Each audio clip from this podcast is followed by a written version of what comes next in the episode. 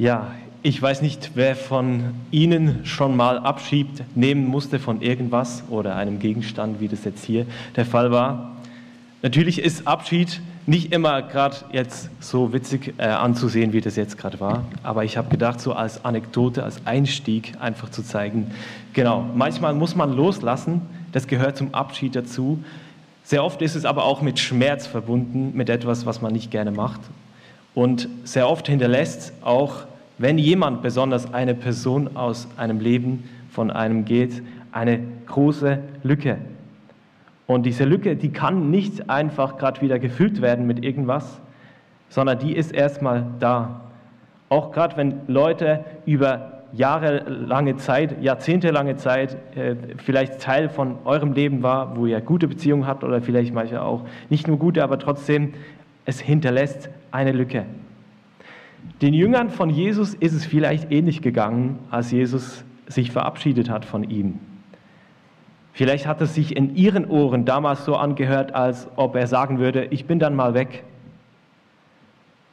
Und ähm, sie mussten auch loslassen lernen und Abschied nehmen.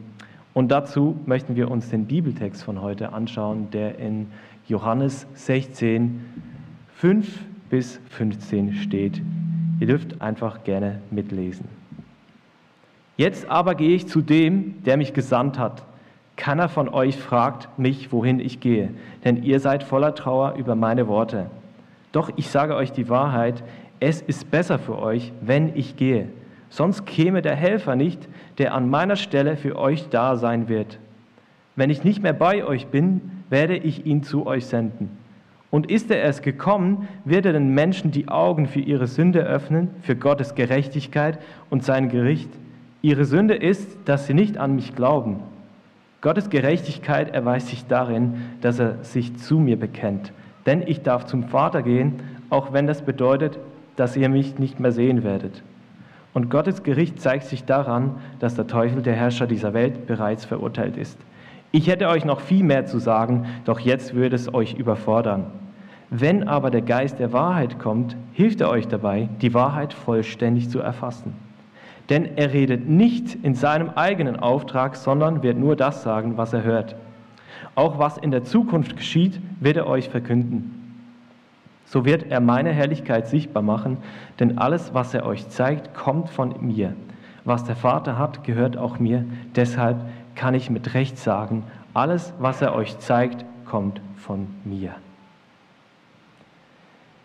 Ja, wir haben diese Woche Christi Himmelfahrt gefeiert an Donnerstag. Ähm, weiß nicht, wer von euch war auf dem Betberg, diese wunderschöne Location gesehen. Das war richtig schön. Sonne, Wiese und einfach gute Stimmung. Und ähm, wir feiern ja an Christi Himmelfahrt, dass Jesus zum Vater zurückgekehrt ist. Und hier in dieser Textstelle ist es gerade ein bisschen zurückversetzt, zeitversetzt, also noch nicht, wo Jesus dann zurückkehrt, bevor er zurückkehrt, sondern eben vor dem Abendmahl, also nach dem Abendmahl, bevor, kurz bevor Jesus gekreuzigt wird. Und er möchte seinen Jüngern nochmals sagen, hey, ähm, jetzt es dann, ich werde euch verlassen, ich werde jetzt dann euch zurücklassen. Und bis dahin haben sie schon Unglaubliches erlebt. Sie haben gesehen, wie Blinde geheilt wurden. Sie haben gesehen, wie Menschen ähm, mit nur wenigen Broten und Fischen genährt werden.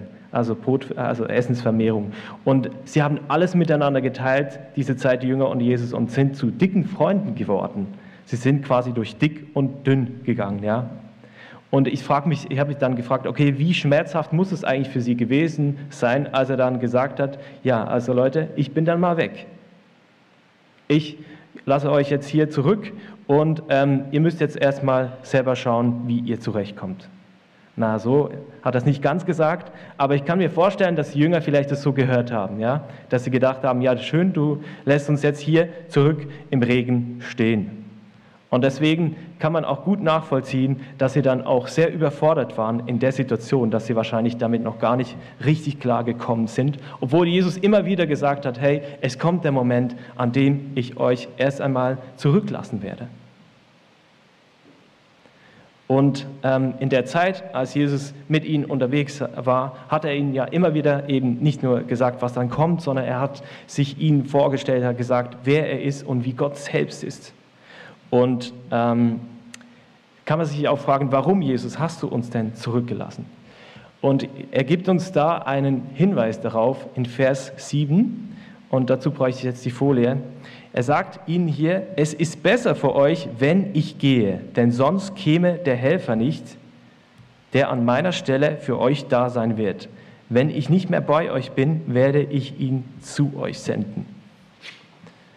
Also die Bibel, beziehungsweise Jesus sagt uns hier ganz klar, es ist notwendig, dass ich gehe, damit jemand anderes kommen kann. Und äh, Jesus spricht hier von einem Helfer. Er bezeichnet den Heiligen Geist hier an der Stelle als Helfer. Der Heilige Geist, wo wir dann an Pfingsten feiern, bald nächste Woche, Sonntag, dass er auf die Jünger ausgegossen wurde. Der Heilige Geist, der als Helfer kommen wird, wenn Jesus dann geht. Aber wieso nochmal soll das jetzt überhaupt besser sein? Weil Jesus war doch gut genug. Er hat, äh, hat ja eben ihn als Gelehrter, hat ihn äh, ähm, gezeigt, wie Gott ist. Ähm, er hat Heilungen vollbracht, er hat ihn Gott nahegebracht. Und dann wäre das doch jetzt ausreichend genug, wenn er einfach da bleiben würde.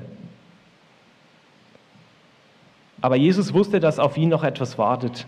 Er hatte noch eine wichtige Mission zu erfüllen. Ja? Wir haben es an Ostern gefeiert, dass Jesus gestorben ist und auferstanden ist damit er einen Weg macht, dass wir zu Gott kommen können, damit wir in diese Freundschaft eintauchen dürfen, sozusagen, weil er selbst der einzige Weg ist dorthin. Also er musste also seine Mission zu Ende bringen. Aber das ist nicht das Einzige, sondern die Bibel sagt uns auch, dass eben es gut ist, dass der Heilige Geist kommen kann, Nämlich hatte das eine ganz einfache Komponente, weil Jesus war ja ort, ortsgebunden, der war an einer Stelle, konnte nicht überall gleichzeitig sein, ja, sondern er war praktisch eben dann dort, wo er war, da war er und nicht dann auch noch woanders. Und es war deswegen gut, dass der Heilige Geist dann kommen kann, weil er nämlich verheißen wurde, dass er in jedem von uns leben wird. Also losgelöst vom Ort, dann praktisch wir mit Gott verbunden sein dürfen. Deswegen sagt dann Jesus auch mal in Matthäus 18, Vers 20, dass da, wo zwei oder drei in meinem Namen versammelt sind, er mitten unter ihnen ist. Also es ist losgelöst davon, wo wir an einem Ort sind, sondern er ist dann mit uns da, wo wir sind. Es war also gut, es ist sogar notwendig, dass Jesus geht, damit der Heilige Geist kommen kann. Und ähm, wenn wir jetzt darüber nachdenken, wer dieser Heilige Geist ist oder was der eigentlich alles tut, kann ich heute Morgen nicht alles führen, weil es bräuchte so viel Zeit, um alles zu sagen, was der Heilige Geist eigentlich tut. Deswegen habe ich zwei, zwei, drei Dinge herausgepickt, wo ich euch gerne mitgeben möchte heute Morgen. Und wenn ihr mehr darüber erfahren möchtet, wer der Heilige Geist ist und was er macht, dann meldet euch doch an für die Gemeindefreizeit. Weil es könnte sein, dass da vielleicht ein bisschen was Inhalt davon ist. Werbung zu Ende. Genau, also der Heilige Geist, der hat unterschiedliche Dinge, die er tut. Er, zum einen hat er die Aufgabe, wie wir vorhin gehört haben, dass er uns in die Wahrheit führt, aber auch, dass er uns zeigt, dass wir Gott brauchen. Der Heilige Geist zeigt uns auf, dass wir eigentlich ohne Gott verloren sind. Wir leben ja in einer Zeit, wo wir ich sag mal, selbstbestimmt sein möchten. Das ist sicher nicht nur heutzutage so, es war sicher immer wieder mal so, aber ich möchte selber sagen, was in meinem Leben abgeht und ich möchte auch nicht unbedingt auf Hilfe von außen zurückgreifen. Ich möchte, ich bin selber stark, ich weiß, was ich will, ähm, jeder darf sein eigenes tun, das ist alles richtig und gut.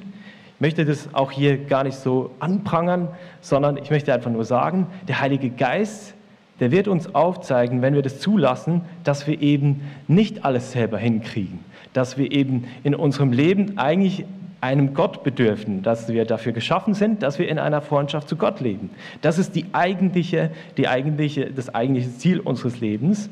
Und eben Gott möchte durch den Heiligen Geist praktisch uns aufzeigen, dass wir diesen Gott brauchen. Dass wir durch den Glauben an Jesus in diese Freundschaft zu Gott hineinkommen. Und er tut es unter anderem auch äh, vielleicht durch ähm, das Gewissen und aber auch durch die Bibel. Und ähm, die, die, die Worte, die hier verwendet werden, dass er uns eben das aufzeigt, ist dieses Wort überführen. Das kommt eigentlich jetzt hier, in dem Kontext kommt es aus dem richterlichen Kontext, also dass jemand Beweise sammelt oder Dinge zusammenbringt, zusammenfasst, um aufzuzeigen, hey, da ist was nicht ganz richtig, wie du lebst. Und was eigentlich dahinter steht, das sehen wir in Vers 9, wenn ich euch das gerade noch mal zeigen darf. Da heißt, dass die eigentliche Sünde eben ist, dass wir ohne Gott leben. Und dabei geht es gar nicht in erster Linie nur darum, was machen wir eigentlich alles falsch, sondern dass wir eben ohne Gott leben. Und wenn wir ohne Gott leben, dann führt unser Leben ähm, maßgeblich dazu, dass wir nicht danach leben, wie Gott es sich wünscht. Und ähm, eben, das, der Heilige Geist zeigt uns praktisch auf, hey, wir brauchen diesen Gott. Wir brauchen diesen Gott in unserem Leben. Ich habe in meiner Teenagerphase sehr oft ähm, eigentlich äh, ja, genau, äh, einfach so meinen Glauben halt gelebt, wie man das so macht. Man geht am Sonntag vielleicht in den Gottesdienst, geht in den Kindergottesdienst, aber der Glaube war für mich nicht wirklich zentral und irgendwann auch sehr langweilig. Ich konnte damit eigentlich nicht sehr viel anfangen.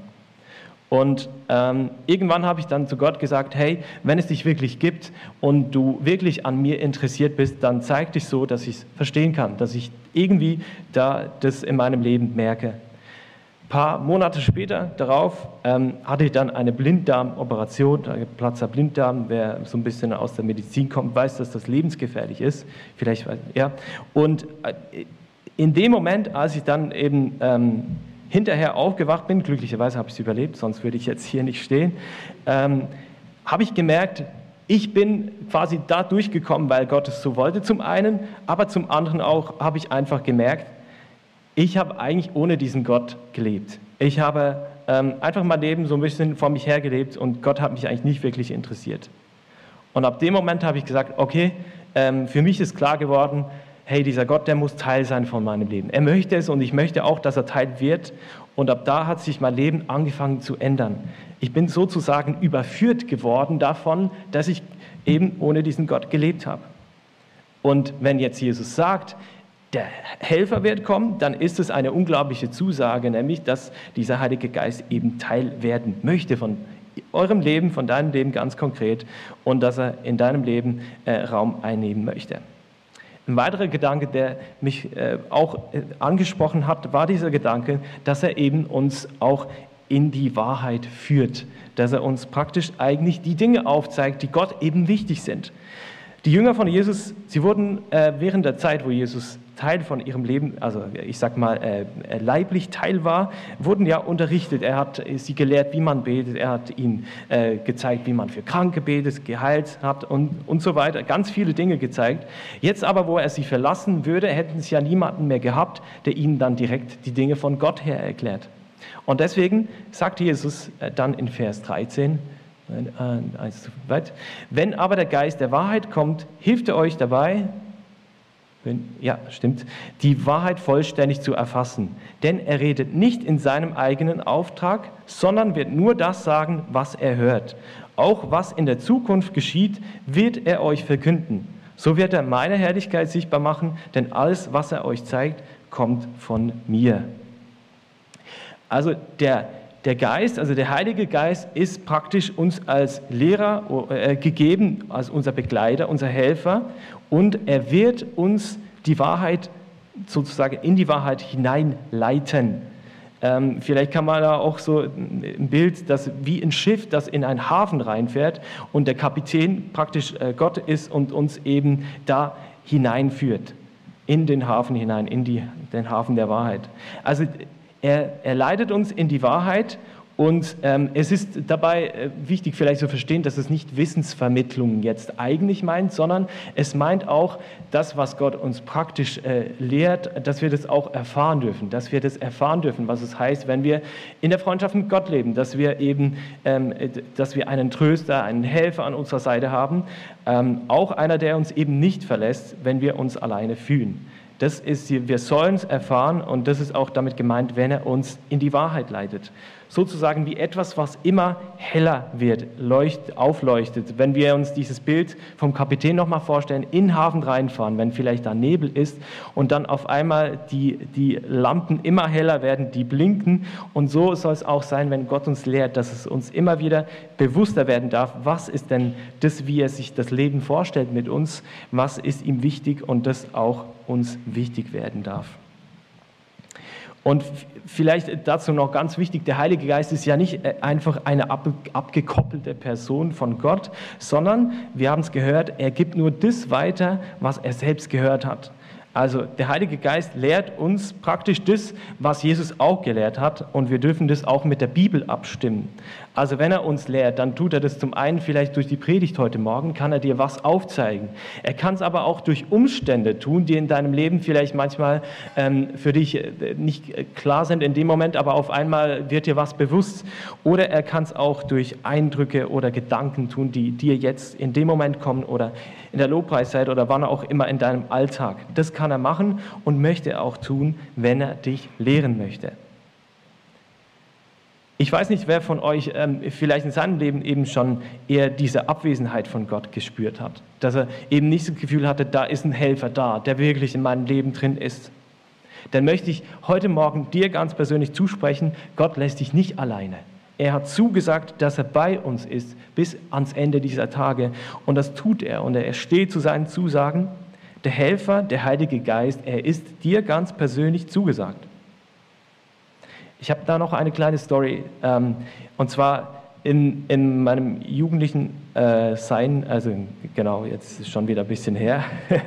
Auf jeden Fall, ähm, da hatte ich einen Moment mal, wo ich Gott äh, eigentlich eben, äh, ich habe ihn gesucht und, und er war mir irgendwie so abwesend gefühlt. Und das war während der Lobpreiszeit in meiner Gemeinde damals. Und da hatte ich so wie eine Begegnung, also ich habe so wie eine Stimme gehört, die mir praktisch gesagt hat, hey, ich lasse dich nicht allein ich bin bei dir, egal wo du bist, egal was deine Umstände sind. Und dieses, äh, dieses Ereignis, das hat mich sehr geprägt. Und in Zeiten, gerade wo ich eben das Gefühl habe, es ist nicht so, da erinnere ich mich daran, dass er eben zugesagt hat, ja, ich bin da und ich bin eben nicht mal weg, sondern ich bleibe bei dir.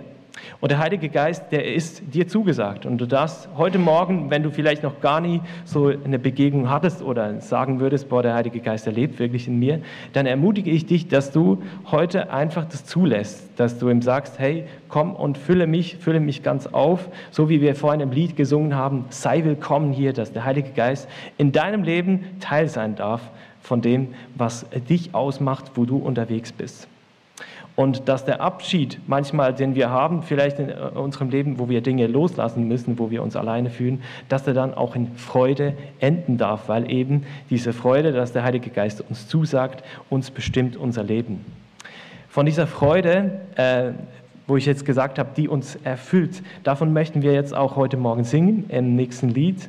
Und ähm, wer möchte, darf gerne auch dazu aufstehen. Das Lied Alles tanzt. Und da geht es wirklich darum, eben, dass diese Freude zum Ausdruck kommt.